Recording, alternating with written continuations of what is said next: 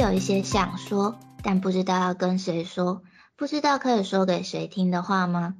如果你也是的话，你愿意让我告诉你一个秘密吗？嗨，久等了，Let me tell you a secret，我是 Nami，我是一之米。说到二月，就是会想到的节日，应该就是西洋情人节了吧？诶，其实我很长时间以来都只觉得，就是情人节感觉就只是商人的阴谋，就是什么要送巧克力啊，或者是情人要一起过节，送玫瑰花、送戒指、送什么东西之类的。然后一直到要写我们这一集的稿子，然后我去查了资料之后，才发现，就是原来情人节有一些还蛮感人的故事吗？嗯。二月的话，的确的确会只想到情人节或是二二八吧。嗯，情人节我我其实不知道它有什么由来，因为我也是一直以为它是商人弄出来的，就是推销巧克力用的。对呀，我就一直以为是不是就是要卖巧克力，或者是因为之前不是还有人说，就是每个月都有一个情人节吗？哦，每个月的十四号，它有一个不同的名字的情人节，都有不同意义的。情人节，然后我就一直以为是不是就是商人的阴谋，就跟中秋节要烤肉一样，就是情人节就是要吃巧克力的意思。然后我就去查，就是有没有什么就是我们不知道的小故事之类的，然后就发现原来情人节是真的有历史故事的。就是第一个故事是在大概西元三世纪左右的时候，就是那个时候的罗马帝国就是。政治混乱啊，就不只有外敌，而且内战也非常严重。然后那个时候还面临到就是经济崩溃的问题。那这个时期在历史上被称作三世纪危机。那那个时候的皇帝就是克劳迪二世，他为了要扩充兵力，就下令所有的单身男子就是都必须要从军，然后不能结婚。然后那个时候有一个叫做圣华伦泰的天主教神父就是违背皇帝的命令，就是偷偷帮有情人证婚，然后他那个行为就让皇帝非常不满，所以下令在二月十四号的时候处决圣华伦泰神父，然后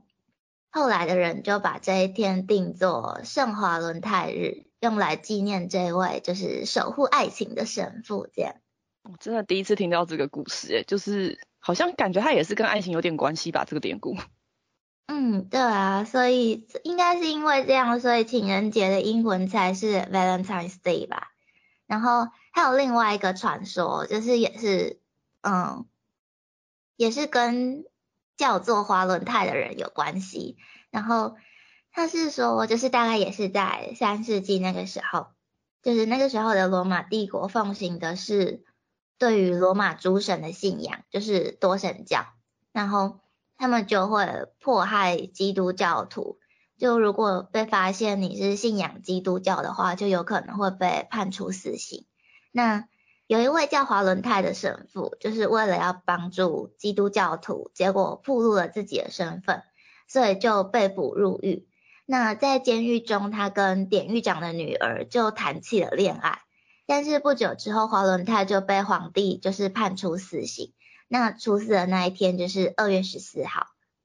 结果两个故事都是罗马，然后都是神父，然后名字还挺像。对啊，我本来想说，就是这两个故事是不是指同一个人的故事？就是就是可能会有正史或者是一些乡野传说之类的。对，可是就是看到这两个故事，就是连。他们的宗教信仰都不太一样，所以我就不知道到底是就是确切来说到底是怎么一回事。所以如果有历史专业的同学，就是有钻研这部分的历史的话，可以留言就是教导我们一下哦。那除了这两个传说之外，其实关于情人节的起源还可以追溯到就是西元前的古罗马时代。那那个时候的人们会在就是大概二月十三到十五号的时候，就是庆祝牧神节。然后在这个庆典的时候，他们会献祭山羊跟狗狗，就是把山羊跟狗狗的兽皮割下来，然后他们会就是男人会拿着山羊皮鞭，然后女人们就会聚集在街道两边，就是有一个习俗是，就是男性会拿着那个山羊皮鞭去鞭打那一些女人，然后因为他们相信这样子会让女性就是更容易生育，这感觉是一个很痛的习俗诶。也也太痛了吧！不管是剥皮还是打人，而且对啊，这个逻辑为什么鞭打就会比较会生育？不知道哎，但是那个时候不是就是会有一些很神奇的信仰或习俗吗？就是比如说什么羊具崇拜，摸就是长得很像就是羊具的石头就会保佑生子什么之类的，或者是像 对，或者是像。割礼之类的，就是会有一些很不符合现在人类自然生理的那种感觉的习俗，对啊。然后除了鞭打之外，其实还有另外一个仪式是抽签配对，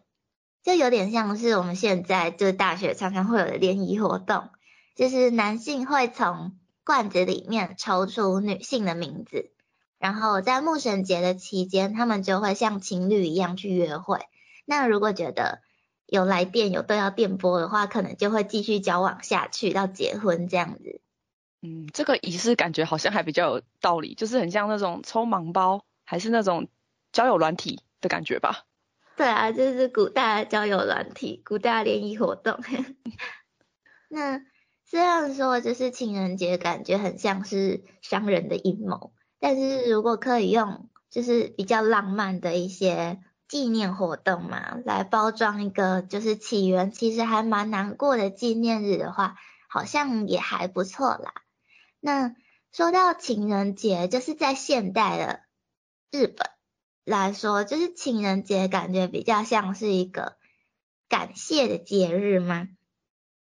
就是女生们会送给男性巧克力。然后就是感谢这些男性们，就是过去一年的协助和辛劳之类的，而且期许接下来的一年可以继续保持友好的关系。那如果是对于真的有好感的对象的话，就会送本命巧克力，就是可能是会亲手做，或者是会比较豪华之类的吧，在上面写一些讯息，就是我喜欢你 d a s k y 之类的。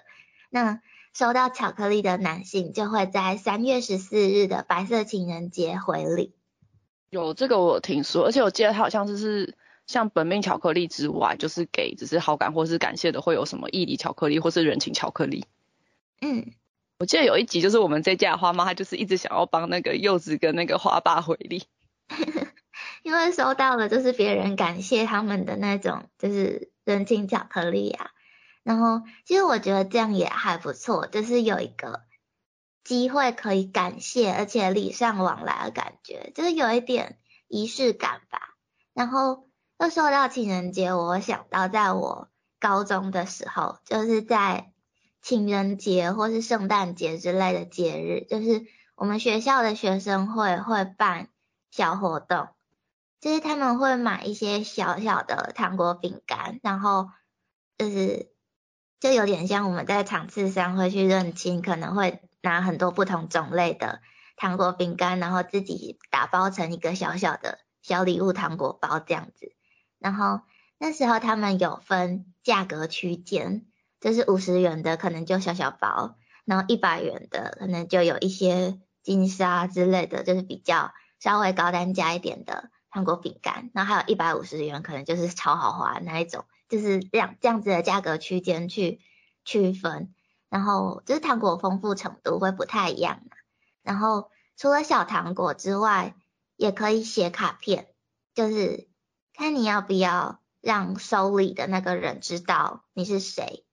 就你可以自己决定要不要具名，然后也可以写一些感谢或者是告白的话在那个卡片上面，然后学生会就会统一收件，在。情人节的时候去送给，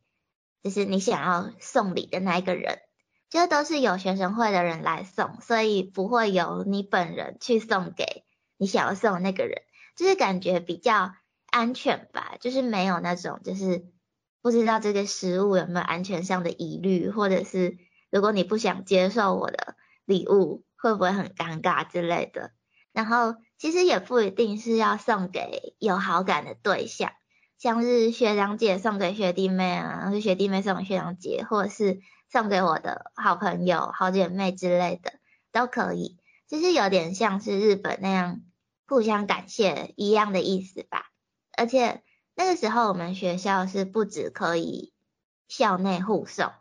也会跟其他学校的学生会一起联合办这个活动。所以其实还蛮盛大的哎，这种活动我高中是没有，而且这样听起来我觉得学生会好忙哦。哦，对啊，他这样子来买糖果，跟快递一样，他们送得完吗？对，下课时间有限呢。对啊，学生会真的很很忙。还是他们会分类啊？就是同一个班级的放在这一袋，然后一口气拿过去。应该会吧，就是。因为我没我没有进学生会，所以我不太知道里面的运作。但是他们应该会选择一个就比较有效率的方式，应该不会就是跑来跑去。嗯，高中是没有啦，不过我记得大学有诶，它好像叫巧克力传情吧。嗯，然后它是可以跨校送，就是它会有一张表单，上面会有列几个可以就是范围内的学校，然后学校有个代码，然后你就是要填那个代号啊，然后对方什么系啊、几年级啊、名字什么的。嗯，然后会帮忙送。我记得我当初好像有寄给南部的亲友过，因为我感觉这个事情很有趣。